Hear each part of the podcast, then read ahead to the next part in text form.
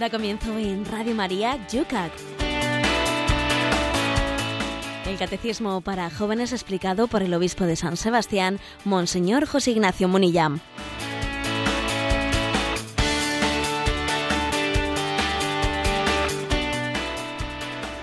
Muy buenos días a todos los amigos del Yucat, espacio que diariamente Radio María te trae a esta misma hora, todos los días de lunes a viernes, el comentario que el obispo de San Sebastián punto a punto va desgranando de ese precioso catecismo para los jóvenes que nos dejó en la mochila el Papa Benedicto XVI.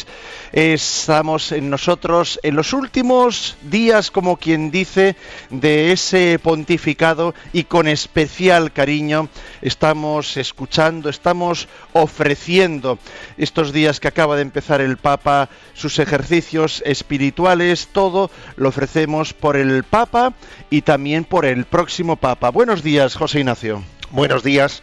Sí, todavía, yo creo que la opinión pública sigue conmovida por ello. Ayer en concreto la prensa del País Vasco, desde donde sabéis que hacemos el programa, pues yo me llamó la atención eh, que la segunda y la tercera página del periódico eh, del diario vasco tenía un gran titular que decía una gran lección de humildad. Me llamó la atención eso, eh, el hecho de que incluso pues desde ámbitos no eclesiales se haga esa lectura. Y es que quizás lo que ha acontecido nos va a sanar, va a ser una gran sanación de una imagen muy equivocada que existía de lo que era el gobierno de la Iglesia que solía tener una lectura, pues eh, el gobierno de la Iglesia pues es una especie de, eh, de poder, mm, un poder lujoso, una eh, pensar que existe una ambición por parte de los jerarcas de, estar en unos puestos destacados en el gobierno y de repente, de repente, pues este gesto de Benedicto XVI nos ha quitado la venda, la venda de los ojos y nos ha hecho ver que es que gobernar es servir y el servicio es cruz. Es de, repente, no sé, nos hemos caído del guindo. De repente toda la teoría, ¿no? Toda una teoría de lo que es la jerarquía, bueno, pues ha demostrado absolutamente inconsistente. No existe esa ambición del poder, ¿no? En el siervo de los siervos, que es el sucesor de San Pedro, no existe ningún tipo de ambición, solamente existe el deseo de buscar la voluntad de Dios y buscarla en conciencia, ¿Cómo puedo yo servir mejor aquí y ahora a Cristo nuestro Señor? Esta es la pregunta. Todo lo demás es publicidad. Bueno, pues vamos a intentar hacerlo nosotros también en este día, día lluvioso en San Sebastián, donde con 10 grados hemos amanecido.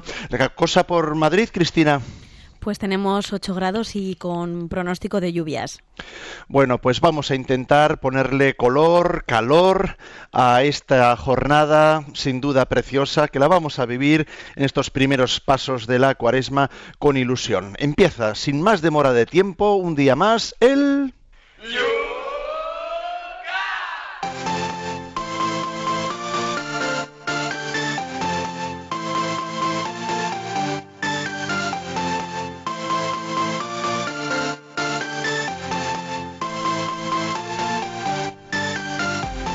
Un espacio de radio que comienza todos los días mirando hacia atrás, mirando a las redes sociales, mirando al último programa donde habéis podido participar esta vez durante todo el fin de semana en el programa que quedó ahí al aire para que pudierais vosotros también a través del Facebook leer las preguntas y poder hacer también vuestras preguntas.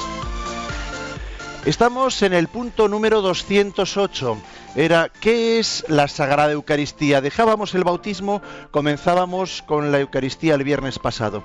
Y desde Sevilla nos dice Inma, ha explicado usted que la Eucaristía es comunión con Cristo. Esto no me cuesta entenderlo, pero ¿y la comunión con el que está a mi lado? Esta dimensión creo que es más difícil de asumir. A veces me molesta hasta que el que esté a mi lado, eh, el que está a mi lado en el banco, dice. Bueno, la verdad es que es una autentificación ¿eh? de, ese principio teológico. Claro, dice Ima, a mí no me cuesta entender lo de la comunión con Cristo. Eh, me cuesta más lo de la comunión con el que está lado mío en el banco. Es que el amor al prójimo es también una autentificación de que si, de si el amor a Dios es auténtico o es teórico. Es que a veces, a veces solemos tener pues, una proclamación de, la caridad, pero teórica, no autentificada, no encarnada.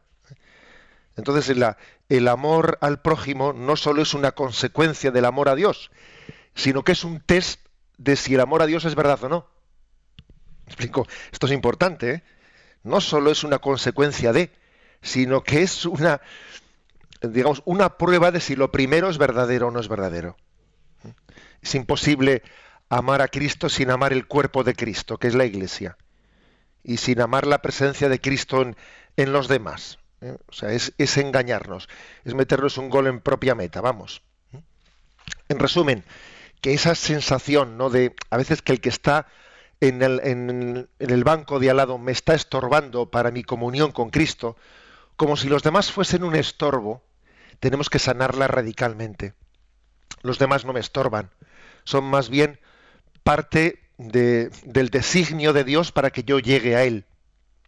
Y es y, en vez de mirarles con cierto fastidio, este me estorba, este hay allí un niño que, me, que está hablando y me distrae, allí hay no sé quién, en vez de mirarlo con, eh, desde la distancia y de la, desde la displicencia, pues debiéramos mirarlos descubriendo, descubriendo los, los comites Cristi, los acompañantes de Cristo. Estos son los acompañantes de Cristo. Y, y yo en ellos, en ellos veo pues un camino del que Dios quiere que yo me sirva, que yo recorra para llegar hasta Él.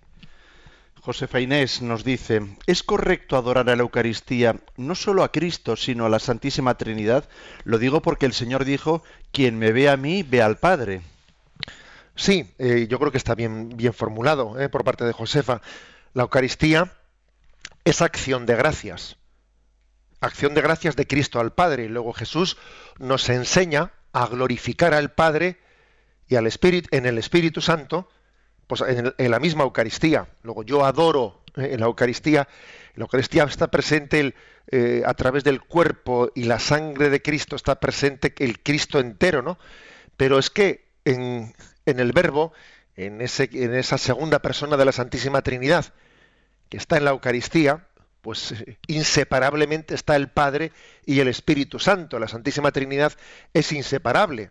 Por lo tanto, en la Eucaristía está también, ¿eh? que está sustancialmente presente Cristo, está también, porque no son inseparables, el Padre y el Espíritu Santo.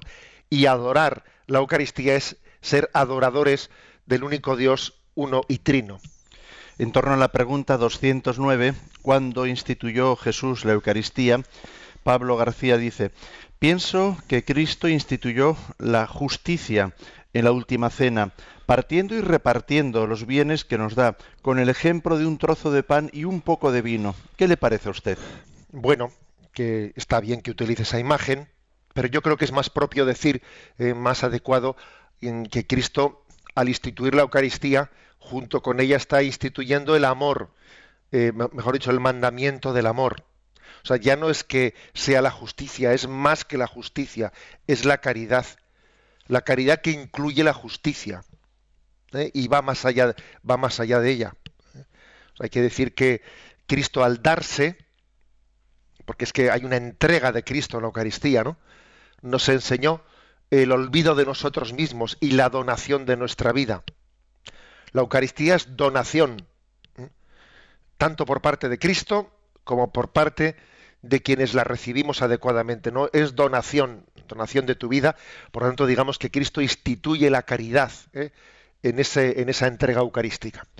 Raúl desde Barcelona da un paso más y pregunta, ¿qué enseñanzas debemos sacar del hecho de que Jesús instituyese la Eucaristía en la cena pascual de los judíos, es decir, en la conmemoración de la liberación del pueblo de Israel de la esclavitud de Egipto? Sin duda es una, eh, es una fuente, el hecho de que, de que Jesús lo hiciese así, eh, que la Eucaristía estuviese celebrada en ese entorno de la celebración judía de, esa liberación de Egipto está lleno de enseñanzas. Eh, nuestra Eucaristía, nuestra Pascua, también es una liberación. Igual que un judío dice, ¿no? En la celebración pascual, hoy esclavos en Egipto, mañana libres en Jerusalén. Y él es consciente de que va a pasar de la esclavitud a la vida. También celebrar la Eucaristía es decir, hoy estoy esclavo, de alguna manera, en, esta vida, ¿no?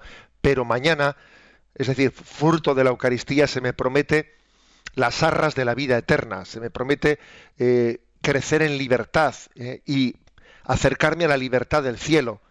Aquí no somos plenamente libres y en el cielo el hombre será plenamente liberado de las esclavitudes, ¿no? de las esclavitudes del pecado. Bueno, pues hay una, la Eucaristía es liberadora, liberadora del pecado, liberadora de todo aquello que nos impide ¿no? vivir plenamente la filiación divina. Bueno, pues eh, esto, ¿no? Esto, sin duda alguna, está remarcado eh, en esa celebración de la Pascua judía de la liberación de Egipto, que es el marco en el que nosotros celebramos la Pascua en torno a la pregunta 210, la última que tratamos el viernes pasado, eh, cómo instituyó Jesús la Eucaristía desde Madrid, María Mercedes. ¿Qué grado de importancia tiene el signo de la gota de agua que se añade al vino antes de la consagración? ¿Se trata de un signo esencial? O dicho de otra manera, ¿afecta la validez del sacramento? Lo digo porque veo que algunos sacerdotes no lo hacen. No, eh, vamos a ver, uno no puede, por, supuesto, pensar, a ver, eh, la gota de agua que se echa al cáliz, se echa vino, se echa una gota de agua, eso forma parte eh, de la esencia del sacramento hasta comprometer su validez. obviamente no, obviamente no. Entre otras cosas porque alguno diría, si se me permite el comentario jocoso, alguno diría que el vino ya suele estar bautizado para cuando llega a nosotros, o sea que no es esa la cuestión. La cuestión es que esa gota de agua es un signo, es un signo litúrgico eh, en el que se nos recuerdan, por una parte, nuestra participación en el sacrificio de Cristo. Y también esa gota de agua es imagen de la humanidad de Jesucristo que, que entrega su vida, bueno, que está unida a la divinidad. ¿eh? Bueno, pues mm, en resumen es un signo. Por eso tiene poco sentido a veces que se suele, en algunas ocasiones, se tiene ya preparado el agua y el vino y ya se le ha echado la gota de agua al cáliz antes de sacarlo al altar. ¿eh? Y, vamos, recientemente estaba en un lugar y me dicen, yo ya, yo le echo la gota de agua al cáliz antes de sacarlo al altar, ya está echada. Digo, tiene poco sentido eso, porque se trata precisamente de hacer un signo que manifiesten nuestra participación. Si tú la gota de agua ya la has echado en la sacristía, el signo no lo, haces delante de los demás, con lo cual tiene poco sentido, ¿no? Hacer, o sea, ocultar un signo o hacerlo en la, hacerlo en la sacristía. Eh, es un recordatorio, ese signo de la gota de agua, de que nadie puede participar bien en la Eucaristía si no se ha unido, si no ha hecho ofrenda de su vida, ¿no? participando de ese sacrificio de Cristo. Y terminamos con la pregunta que nos llega desde Valladolid. Jerónimo firma. Solo es preguntar con todo respeto y aprecio por qué la Sagrada Escritura es palabra de Dios verdadera. Yo tengo entendido que San Agustín afirmaba que él creía en la Sagrada Escritura porque lo admitía la Iglesia. En otro supuesto no lo creería, dice. Bien, aunque la pregunta se salga un poco de lo que estamos tratando, es correcta, ¿no? Esa eh, esa evocación de San Agustín, cuando San Agustín dice, yo creo que, esta Biblia es palabra de Dios porque me lo dice la Iglesia. Si la Iglesia no, no, no, lo admitiese así, yo no creería que la Biblia es palabra de Dios.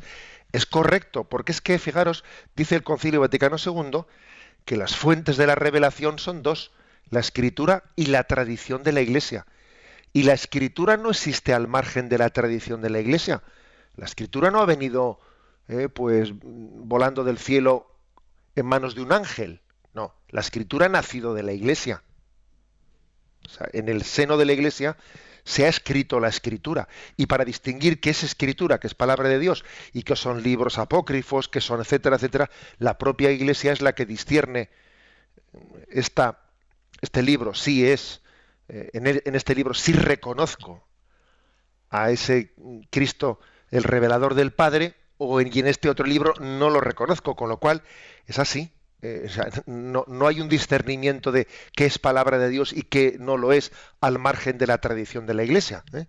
Insisto que estamos en el aniversario del Concilio Vaticano II y es muy importante que recordemos que no existe, como decía, ¿no? Pues Lutero, eh, en esa tradición protestante no existe la sola escritura, no, la escritura no está sola, la escritura ha nacido de, una tradición y si tú la desgajas de ella, pues es que dejas, la dejas sin soporte, eh, sin, incluso sin discernimiento de por qué es palabra de Dios.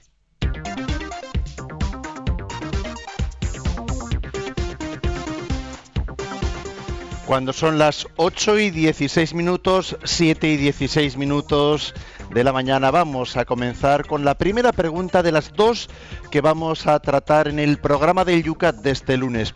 Continuamos con el tema central de la Eucaristía. El punto 211 del Yucat pregunta, ¿cuál es la importancia de la Eucaristía en la Iglesia? La celebración de la Eucaristía es el centro de la comunidad cristiana. En ella la Iglesia se convierte en Iglesia. No somos Iglesia porque colaboremos a su sostenimiento, porque nos llevemos bien unos con otros, o porque casualmente hayamos caído en una comunidad, sino porque en la Eucaristía recibimos el cuerpo de Cristo y continuamente somos transformados en el cuerpo de Cristo. Bueno, aquí se liga, pues, por lo tanto, Eucaristía a la Iglesia.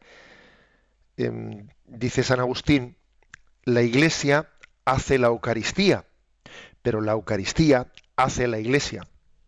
Lo primero parece que es bastante claro, ¿no? La Iglesia hace la Eucaristía. ¿Quién celebra la Eucaristía? Pues la Iglesia. Pero ojo con lo segundo. Es que es la Eucaristía la que hace la Iglesia. Es que la Iglesia nace, o sea, se tiene su razón de ser en ser la prolongación de la Eucaristía. Es alimentar al mundo, ¿no? La Iglesia se está constituyendo cada vez que celebra la Eucaristía. En el momento en el que Jesús instituye la Eucaristía, está instituyendo el sacerdocio. En el momento en que instituye el sacerdocio, está instituyendo el mandamiento del el, mandamiento nuevo del amor. Ese mismo momento está instituyendo también la misión de la Iglesia. Haced esto en memoria mía. Es que todo está unido, ¿sabéis? No podemos separar una cosa de otra. La institución de la Eucaristía es al mismo tiempo la institución de la Iglesia. Son misterios que están unidos. Nosotros tendemos a, a separarlos, ¿no? Va, capítulo primero, capítulo segundo, ya, ya, pero tendremos que distinguir los capítulos, ciertamente, pero es que son misterios que están unidos, ¿no? Por lo tanto, no solo la Iglesia hace la Eucaristía, es que la Eucaristía hace la Iglesia. No, la Iglesia no es el hecho de que yo sea miembro de la Iglesia no nace, como dice aquí, a ver, pues porque me, eh, pues porque estoy en un en un archivo, porque yo la yo económicamente ayudo, colaboro o porque yo, incluso fijaros bien, porque yo he tomado una opción, he decidido, o sea, todas esas son, todas esas son, digamos, pues dimensiones eh, más bien antropológicas o antropocéntricas de, que, de, mi presencia en la, en la iglesia, pero ahí, no, está la esencia mística. mi ser iglesia está muy por encima de un acto de mi voluntad. ¿eh? está muy por encima de un acto de mi voluntad. Mi esencia mística consiste en haber nacido de Cristo. La Iglesia ha nacido de Cristo, es hija suya. Aquí el Yucat nos ofrece cuatro citas muy bellas y hermosas de cuatro grandes santos, que son de los más citados por este catecismo, por cierto, una de San Agustín, otra de San Juan María Vianney, del Santo Cura de Ars, otra de San Francisco de Sales y otra de San Juan de Ávila, ¿eh? que las leo y las comento. La de San Agustín, Dice, era como si yo oyera una voz de lo alto. Soy el alimento de los fuertes. Crece y aliméntate entonces de mí. Pero tú no me transformarás en ti como un alimento corporal, sino que tú serás transformado en mí.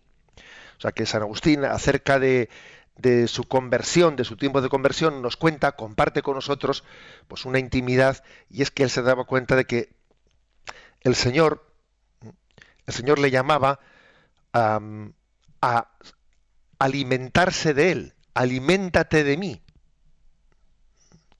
O sea, eh, tenemos tal intimidad con el Señor que Él quiere ser nuestro alimento. pero con una particularidad, que cuando nosotros pues, recibimos un alimento, comemos un pan normal, pues nosotros asimilamos el pan a nuestro cuerpo. El pan lo asimilamos, pero aquí sin embargo es, es al revés. Cuando recibimos a Jesucristo es Él el que nos asimila a Él. Tú serás transformado en mí, no yo en ti, sino tú serás transformado en mí. Comulgar bien, pues es transformarse en Cristo, es cristificarse. Cada vez que recibimos la Eucaristía, tenemos que tener más semejanza con Jesucristo en nuestros sentimientos, en nuestra forma de ver, en nuestra forma de pensar, ser más Cristo. Eh, eso es eh, el acto de la comunión. La siguiente cita, San Juan María Vianney, santo cura de Ars, dice, no comulgar es como cuando alguien muere de sed junto a una fuente. El ejemplo más claro no puede ser.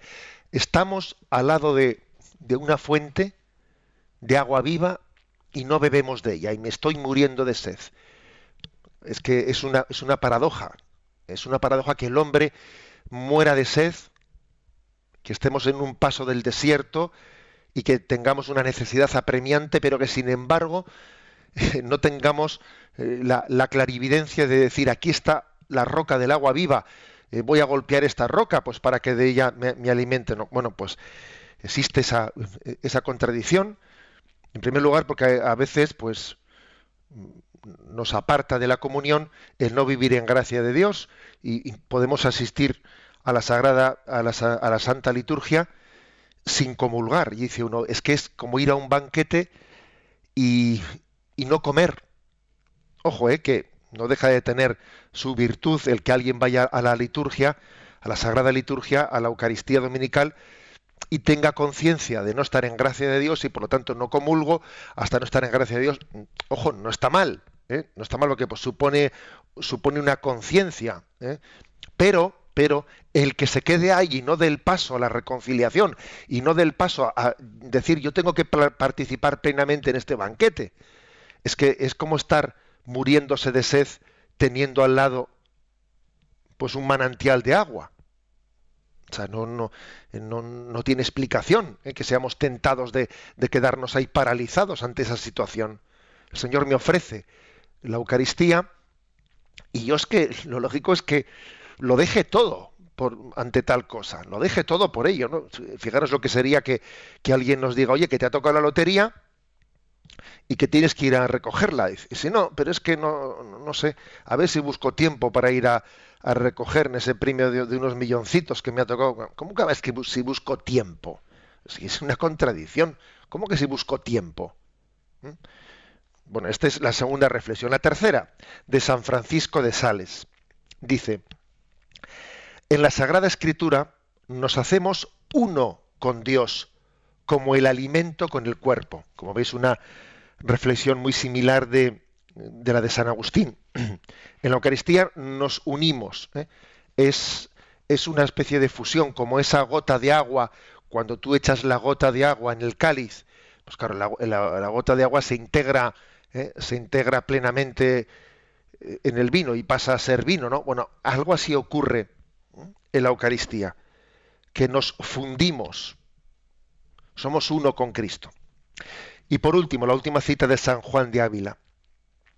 Cristianos, ¿quién hará mejor vuestros negocios, Dios Padre o vosotros? Juntaos con Jesucristo nuestro Señor, aparejaos para bien comulgar, y recibiéndolo a Él y junto con Él, os recibirá su Padre por sus hijos, y se encargará de vuestros negocios, como de miembros vivos de quien tanto ama bueno, esta expresión de Juan de Ávila, él se encarga de tus negocios, ¿eh? pues bueno, sabemos que ese término de la palabra negocio significa de tus cosas, de tus quehaceres, de tus preocupaciones, de tus proyectos, ¿no? Es que mm, recibir a Jesucristo en la Eucaristía es pues que Él lleve, que Él lleve nuestros negocios, o sea, nuestros quehaceres. Señor, eh, aquí me tienes, ¿no? Y te pido que, que lleves tú adelante la familia, que reines en ella, en mis estudios, en el instituto, en el trabajo. O sea, dejarle a él que lleve el timón. Llevar el timón, ¿no? No sé si habéis visto esa, eh, esa estampa, esa imagen muy bella de un joven que está llevando, un joven marinero que está llevando el timón del barco, ¿no? Barco en medio de tempestades, y detrás de él se le ve a Jesús también vestido de marinero que sujeta el timón por encima de la mano, por encima de la mano de ese joven. Es como decir, mira, tú guías la, tú guías la barca, pero yo guío la mano tuya que está guiando el timón. Tú sujetas el timón, pero yo sujeto la mano que sujeta el timón. ¿Mm? Es, como cuando éramos, damos los primeros pasitos de empezar a aprender a escribir. ¿Os acordáis que estábamos ahí escribiendo las, vocales y entonces eh, la mano de, eh, pues de nuestro padre o de quien nos ayudase a empezar a escribir sujetaba nuestra, nuestros dedos que al mismo tiempo nosotros sujetábamos el lápiz y ahí hacíamos no pues unos, eh, unos garabatos que estaban a medio camino entre la letra correcta y mi chapucilla, pero, pero al final, eh, digamos, la, la, guía del padre terminaba por formular unas letras más o menos comprensibles. ¿no?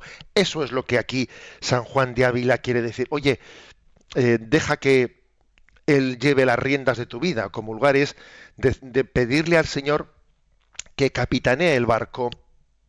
Eh, esta es la, la imagen hermosa, ¿no? Para, subrayar por qué la Eucaristía tiene esa importancia, porque la Eucaristía funda la Iglesia y funda mi vida.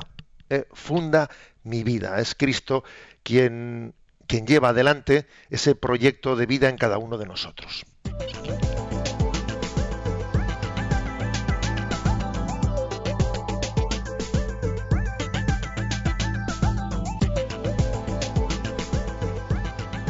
Cuando son las 8 y 27 minutos, 7 y 27 minutos en las Islas Canarias, vamos a hacer nuestro pequeño descanso musical, no sin anunciaros cómo podéis participar en haciendo preguntas en torno a lo que ahora mismo se nos ha planteado en este programa el Yucat. En Twitter podéis preguntar condensando en esos 140 caracteres donde tenéis que citar para que nos llegue arroba Obispo Munilla. También las preguntas las podéis hacer debajo de este tema que está planteado ya desde este fin de semana en la página de Facebook de este programa, que se busca muy fácil, Yucat Radio María. También tenéis el correo electrónico yucat@radiomaria.es y también el teléfono que te podemos ahí también decir plantear nuestras preguntas. Llamando al 91 153 8550. Es el teléfono de Radio María. Vamos a hacer nuestro descanso musical y volvemos ahora mismo con vuestras preguntas. Si pudiera contar tus bondades, los números se acabarían, los libros no abastecerían Y si hubiera suficientes días para decir tu maravillas, la eternidad no alcanzaría. Y aún el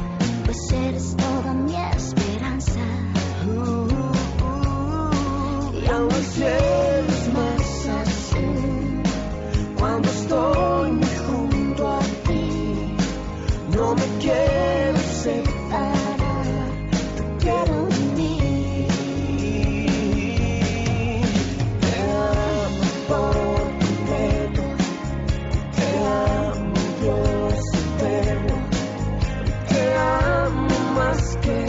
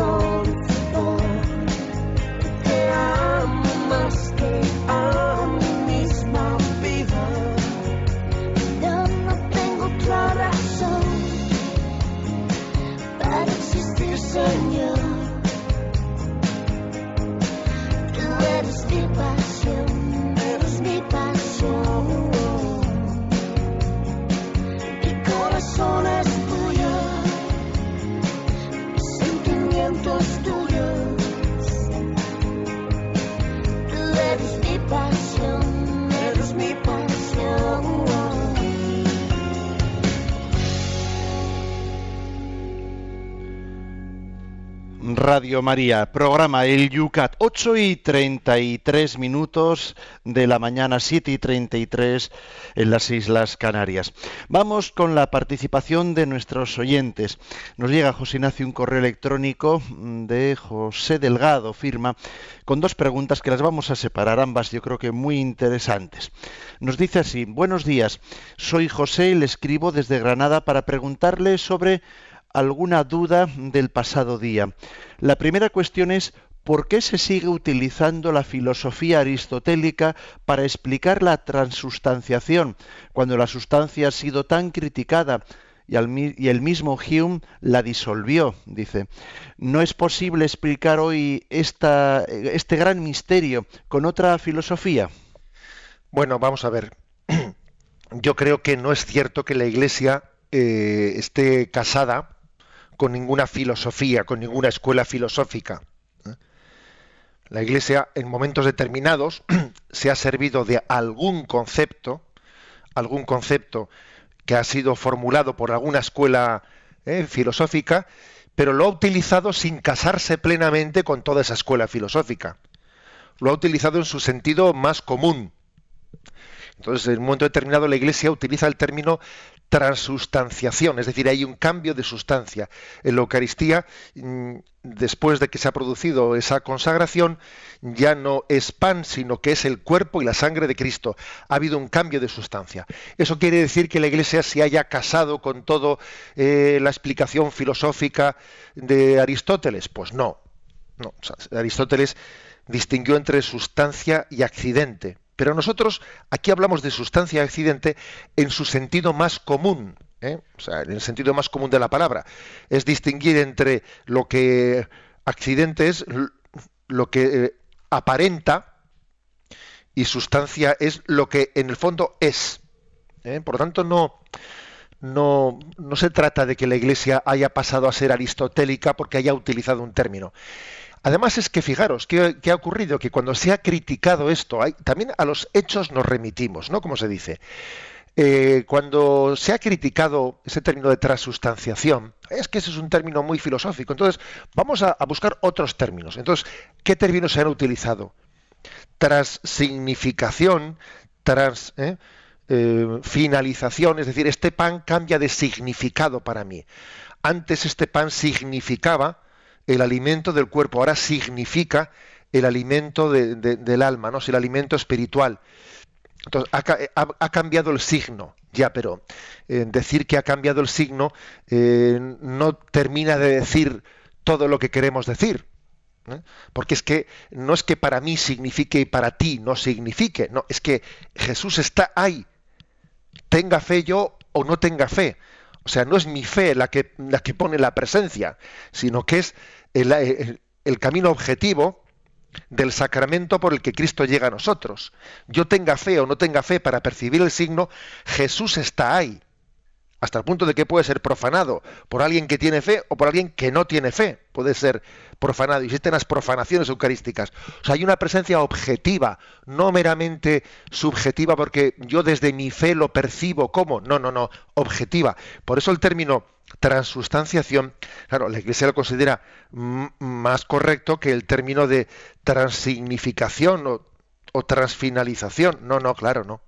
Es más, es más objetivo el primero y perdón por la autopropaganda, eh, en un librito que recientemente tuve ocasión de publicar, creo, pero aumenta mi fe, en ese libro se hace explícitamente una pregunta pues muy parecida a la, a la de este oyente, ¿no? Y se responde en ese sentido. ¿Existe una filosofía perenne? ¿Mm? O sea, es decir, pues que son ciertos términos que la Iglesia ha utilizado para explicar su, su dogma, como el término, como por ejemplo, eh, pues el, mm, ciertos términos como pueden ser la, causalidad, eh, que han nacido de algunas eh, escuelas filosóficas que nosotros los utilizamos, pero los utilizamos sin comprometer, ¿no? sin comprometer la, fe con, un- con ninguna escuela filosófica. Y este es un caso concreto. Transustanciación significa que aunque eh, permanezcan todas las apariencias ¿no? del pan y del vino, sin embargo no es pan, no es vino, sino que es el cuerpo y la sangre del Señor. Y la segunda cuestión que plantea José en su correo dice, ¿por qué si en la consagración se busca la fidelidad de las palabras del Evangelio, no se modifica en el misal español la expresión por todos, por la expresión por muchos que traduce la Biblia? Bueno, eso está, está en trámite de, de que en la próxima edición del, del misal así va a ser. ¿eh? O sea, digamos que prácticamente es un tema que ya está en imprenta. ¿eh? Mm, Digamos que se ha pedido una traducción, traducción unificada ¿eh? de todas de todos los países de, de lengua de, lenguas mm, vamos, tanto hispanas como anglófonas, etcétera, y en la próxima tra- traducción, como en latín dice pro multis e fundetur, ¿no? En castellano dirá este pan que se entrega por muchos. Sin que, sabiendo que por, por muchos tiene, la- tiene el significado que tiene, que luego hay que explicarlo. O sea, no quiere decir se entrega por ti y por ti no se entrega. No quiere decir eso, pero como literalmente es pro multis, pues la traducción literal será eh, por muchos, aunque luego tengamos, tengamos que explicar pues, el, significado de ello, pero se ha optado por la traducción literal para que los eh, traductores pues no, no metan su subjetividad a la hora de traducir la Sagrada Escritura. Y terminamos con una pregunta que tiene Cristina en el teléfono. Pues em, Pilar de Pamplona quiere saber, ella es alérgica al gluten y en algunas ocasiones no le da tiempo pues a entrar y, y comunicarle al sacerdote que, que va a comulgar. Entonces, en ese caso, ella hace la comunión espiritual y quiere saber, pues, cómo es eso de correcto, hasta qué punto está bien que lo haga así, o, bueno, pues un consejo de cómo hacerlo mejor. Hombre, entiendo que puede haber circunstancias en las que pues una persona celíaca dice estoy ahora fuera de mi de mi lugar habitual en el que pues tengo la confianza de que saben que entro en la sacristía y, y- pues les explico. Yo mismo llevo a veces uno una persona pues que, que es celíaca suele facilitar mucho pues el hecho de que igual ella misma eh, lleva a la sacristía pues un portaviáticos con una forma con una forma pues muy, muy baja en gluten, etcétera. Bueno, si está fuera de su contexto y ve que es más complicado, pues claro que puede hacer una comunión espiritual, ¿no? Y que el Señor le bendecirá sin duda alguna. Pero creo que forma parte también de su pequeña cruz, de su pequeña cruz, pues el hecho de que diga voy a hacer un esfuerzo, un esfuerzo extra, eh, pues para que no me quede sin, sin comulgar al Señor, que puede ser el ir un rato antes, que, que puede ser el, bueno, el estar atenta, ¿no? Pues a cómo, eh, a cómo tener la relación pues, con los que van a celebrar la liturgia. Supone un esfuerzo añadido, ¿no? Pero es que el tesoro lo merece. ¿Eh? El tesoro lo merece y yo creo que aunque siempre habrá excepciones, ¿no? Pues que en un momento determinado digan, bueno, pues hoy voy a hacer una comunión espiritual, pero yo creo que, el tesoro merece el esfuerzo y Dios bendecirá también ese esfuerzo para recibir el tesoro.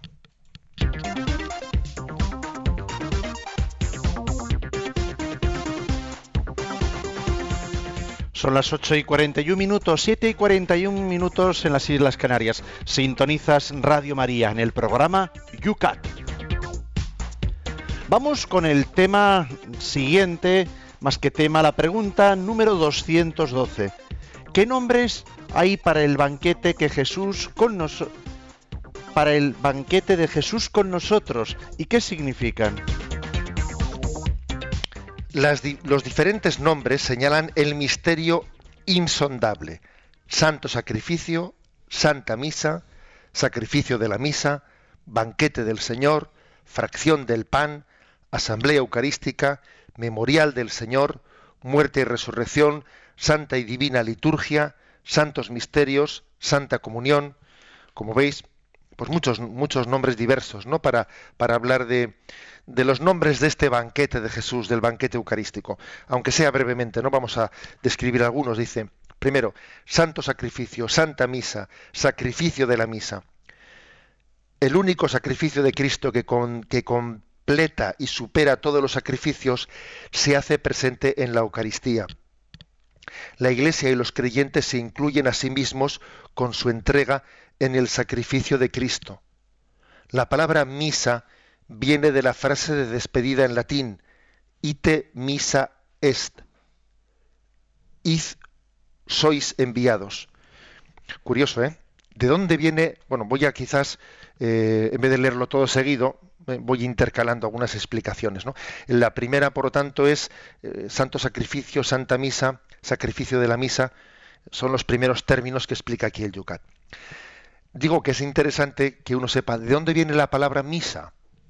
Bueno, pues es una, digamos, ¿no? Pues una adaptación de la frase de despedida, podéis ir en paz, que en latín es ite misa est.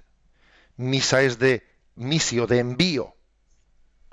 Fijaros de dónde ha venido la palabra misa, la verdad es que es bastante sorprendente cuando uno lo ve.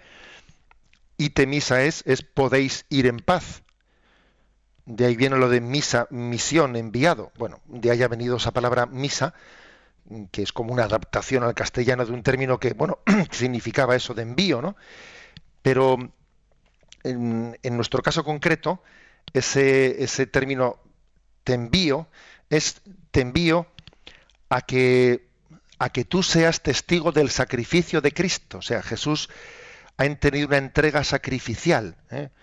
La palabra santo sacrificio, sacrificio de la misa, eh, hace referencia a que estamos siendo enviados a ser testigos de la muerte y resurrección de Jesús. La Eucaristía tiene un aspecto sacrificial que no podemos olvidar. Y recordaréis que os dije que yo creo que pues ha habido momentos determinados en los que se ha hecho una, una catequesis o una teología de la Eucaristía en la que se ha olvidado este aspecto y ese olvido ha sido grave. ¿eh? reduciendo la Eucaristía meramente pues a un aspecto de convivencial, de, un banquete en, torno al cual todos nos reunimos. Un momento, un momento. ¿eh? Eh, hay una dimensión vertical que es el sacrificio de Cristo al Padre por el perdón de nuestros pecados. ¿eh? No solamente es un aspecto de que horizontal en el que Jesús convive con el hombre, convive con nosotros. No, es que Cristo hace ofrenda al Padre, hace sacrificio de su vida por nuestra salvación. ¿eh? Eh, es igual que la cruz tiene dos palos, el palo vertical y el palo horizontal. Y por cierto, el palo vertical es bastante más largo que el palo horizontal. También la Eucaristía tiene esas dos dimensiones, la dimensión vertical, sacrificio de Cristo al Padre, y luego la dimensión ho- ho- horizontal, que es el hermanamiento entre nosotros, Cristo que, que nos muestra su, eh, su hermandad y que nos pide que, se- que, que extendamos su hermandad entre nosotros. ¿no? Hay un palo vertical y hay un palo horizontal. Y, y el primer sentido, pues, no en vano aquí el Yucat mm, subraya esa dimensión eh, vertical del sacrificio de Cristo al Padre. El siguiente término es banquete del Señor. Cada celebración eucarística es aún hoy el mismo banquete que celebró Jesús con sus discípulos y al mismo tiempo la anticipación del banquete que el Señor celebrará con los redimidos al final de los tiempos. No somos nosotros los hombres los que hacemos la celebración, es el Señor quien convoca a ella y está presente en ella de un modo misterioso. O sea, somos convocados a un banquete. En un banquete siempre ha habido alguien que ha lanzado la invitación. Y entonces no, no es una especie de eh, reunión de amigos que deciden, no, no, hay un hay una iniciativa de alguien que nos convida a un banquete y tú tienes que ser agradecido y responder ¿no? a, esa- a ese llamamiento. Y además esto es una imagen de lo que es el cielo. El cielo no se impone. El cielo es una oferta de amor. Al cielo hay que ir libremente o no se va. O sea, Dios se propone, no se impone. Lo mismo pasa con la Eucaristía. Es un banquete al que has sido invitado, pero ojo que puedes poner excusas para no ir. Ojo que igual puedes estar como si no estuvieses, con el cuerpo presente y con el espíritu ausente. Ojo que igual puedes ir sin fruto. Sea, es decir, el banquete es una invitación a la que hay que responder libre, conscientemente y, y con, pleno, ¿eh? con pleno deseo de entrega en esa respuesta. Siguiente término, fracción del pan. Dice, la fracción del pan era un antiguo rito del banquete judío que Jesús utilizó en la última cena para expresar su entrega por nosotros. En la fracción del pan lo reconocieron los discípulos después de la resurrección. La comunidad primitiva llamaba fracción del pan a sus asambleas eucarísticas. O sea, la palabra fracción del pan viene porque Jesús, siguiendo el rito judío, tomó el pan, lo partió y lo dio a sus discípulos diciendo, ese lo partió y lo dio, pues es un- uno de los significados, ¿no? Es como decir, eh, Jesús se parte y se entrega por nosotros. O sea, se entrega, partirse es como mm, ser, estar dispuesto a, a entregar su vida por nosotros, a ponerse a nuestro servicio. Como una madre, por ejemplo, se reparte entre sus hijos, ¿no? Se está partiendo y repartiendo entre ellos. Algo así significa esto de partir el pan y entregarlo. O sea, Jesús se pone ante cada uno de nosotros a nuestro servicio, al partirse. En ese pequeño pedazo que te toca a ti del pan entero, se te entrega Cristo entero. Cristo se ha partido por ti sin que por eso el que está a tu derecha reciba menos. Se te da totalmente a ti y totalmente al otro y totalmente al otro. ¿Mm? Bien, siguiente término, asamblea eucarística, otro término para describir lo que es la Santa Misa. La celebración del banquete del Señor es también una asamblea de acción de gracias, en la que la Iglesia encuentra su expresión visible. O sea, el término Eucaristía hace referencia a la acción de gracias. Y la acción de gracias no la hacemos en, en solitario, ¿eh? la hacemos de forma compartida. Cuando hay algo grande, grande para, para celebrar, si lo celebras tú solo, es- que la celebración no tiene suficiente dignidad, ¿no? Cuando hay algo grande para celebrar, hay que convocar a todo el mundo. Hay que compartir esa alegría. Por eso ese término de, de la- de la Eucaristía, de la acción de gracias. Siguiente término, memorial de la pasión, muerte y resurrección. Que está también significado, eh, bueno, es una prolongación del primer término que, que hemos, que hemos eh, hablado del santo sacrificio. ¿eh? Memorial dice, en la Eucaristía la comunidad no se celebra a sí misma, sino que descubre y celebra siempre de nuevo la presencia del paso salvador de Cristo a través de la pasión y la muerte hasta la vida. Acordaros de eso de haced esto en memoria mía. Es decir, no vamos a olvidar nunca lo que hizo Jesús por nosotros. No olvidaremos nunca lo que pasó en el Monte Calvario. No olvidaremos nunca ¿eh? lo que ocurrió en aquel sepulcro aquella noche de Pascua. No olvidaremos nunca. ¿eh? y por lo tanto, celebrar la Eucaristía es decir, cuando Jesús vuelva al final de los tiempos, nos va a encontrar celebrando la Eucaristía. Nos va a encontrar pues miles, miles de años después, cuando fuera, ¿no? En su retorno glorioso, haciendo lo que Él nos dijo que no dejáramos de hacer. Haced esto en memoria mía. Es el memorial que, como digo, no, eh, no solo es recordar el pasado, sino hacerlo presente a lo largo de toda la historia. Siguiente término, santa y divina liturgia santos misterios. Dice, en la celebración eucarística se une la iglesia celeste y terrestre en una única fiesta, puesto que los dones eucarísticos en los que Cristo está presente son, por así decir, lo más santo en este mundo, son llamados también Santísimo Sacramento. O sea, cuando se dice Santísimo Sacramento o Santa Liturgia, Divina Liturgia, ¿qué se está subrayando con estos términos? Que hay una especie de antesala del cielo. O sea, que la liturgia es como el cielo en la tierra. Es como una especie de puerta, puerta en la que se une el cielo y la tierra. Es, impresionante. Recuerdo, recuerdo unas navidades celebradas en un monasterio, en un monasterio cisterciense, y había una persona allí, una persona que no, bueno, pues que estaba un tanto alejada de la fe, y los monjes eh, cistercienses pues tocaban las campanas allí desde el propio presbiterio, eh, tocaban las campanas convocando, ¿no? antes de que comenzase la liturgia, estaba todo aquello en penumbra, en silencio, y entonces, claro, además tocaban cuando, cuando eh, la cuerda, las tocaban manualmente, ¿no? La cuerda era larguísima, y entonces cuando subía la cuerda para arriba los monjes se elevaban desde el suelo subidos por la cuerda, ¿no? Y recuerdo que esta persona alejada de la fe me dijo esas, eh, esas cuerdas, ¿no? Tan largas de las, de las campanas me recuerdan como unas lianas que caen desde el cielo y que nos, nos, suben y nos bajan, ¿no? Me impresionó ver que aquel hombre en aquel signo había sido capaz de captar lo que nosotros queremos entender que es la liturgia, que es como una escalinata, como la escala de Jacob, desde la que se sube y se baja al cielo. ¿eh? Y por último, Santa Comunión. Dado que la Santa Misa nos unimos con Cristo y por Él unos con otros, se habla de la Santa Comunión. Comunio, comunidad, comunión.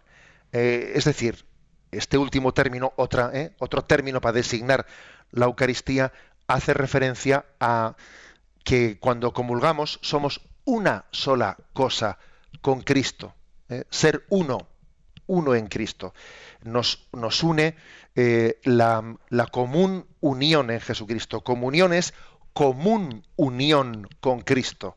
Un aspecto, pues, de mm, en el que es como consecuencia de esa unión con Cristo es la comunión entre nosotros.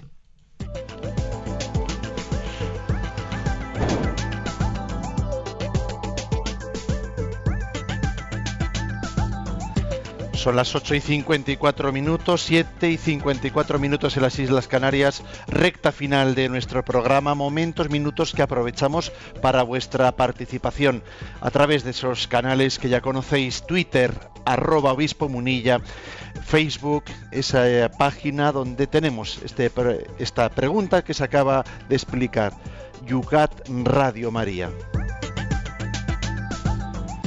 Vamos a ello, José Ignacio tenemos una doble pregunta de José Martín que nos dice, eh, como cuánto, cuándo brotó, como cuando nos pregunta si es cuando como brotó el agua del costado de Cristo.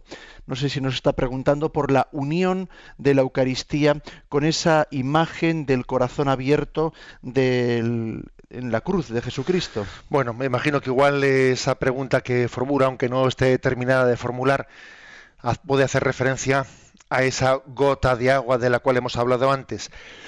Bueno, en la tradición de la Iglesia, en esa agua y sangre que brotó del costado de Cristo traspasado por la lanza, ha visto la imagen de los sacramentos y de la efusión del Espíritu Santo. Esa sangre es imagen de los sacramentos y ese agua es imagen de la efusión del Espíritu Santo. Los sacramentos y el Espíritu. El Espíritu Santo que se da a través de los sacramentos, pero que también el Espíritu Santo pues, se infunde no exclusivamente a través de los sacramentos, sino que Dios tiene eh, pues muchos conductos no para darnos ese espíritu Eh, sacramentos y Espíritu Santo están significados en esa efusión eh, de la sangre y el agua que brotaron del costado de Cristo Y nos plantea también si no es la rememoración de toda la vida de Jesús hasta la ascensión al Padre. Bueno, eh, la Eucaristía, la Eucaristía ciertamente es esa rememoración, eh, o sea, es ese memorial, memorial mm, de la muerte y resurrección de Jesucristo. Bueno, lo que pasa es que la resurrección de Jesucristo es- está íntimamente ligada a la, a la ascensión a los cielos. ¿eh? Jesús resucita y el mismo momento en que resucita ya tiene un estado glorioso, un estado glorioso, aunque eh, permanezca esos 50 días después de resucitado, teniendo esos encuentros con, eh, con los apóstoles, con sus discípulos, bueno, pues finalmente eh, la ascensión es la consecuencia, podríamos decir, natural de la resurrección, porque es un cuerpo glorioso y el cuerpo glorioso, pues su estado natural es la gloria del cielo.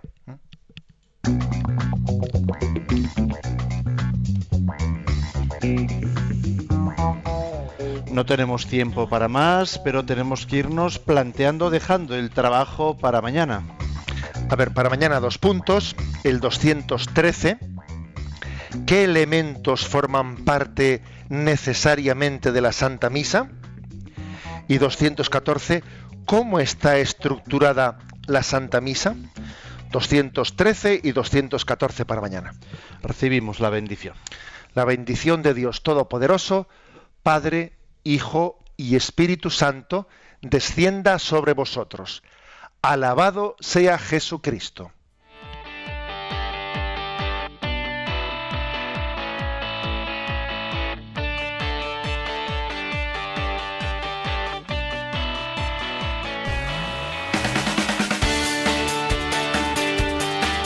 Y así finaliza en Radio María Yucat, un programa dirigido por el obispo de San Sebastián, Monseñor José Ignacio Monilla.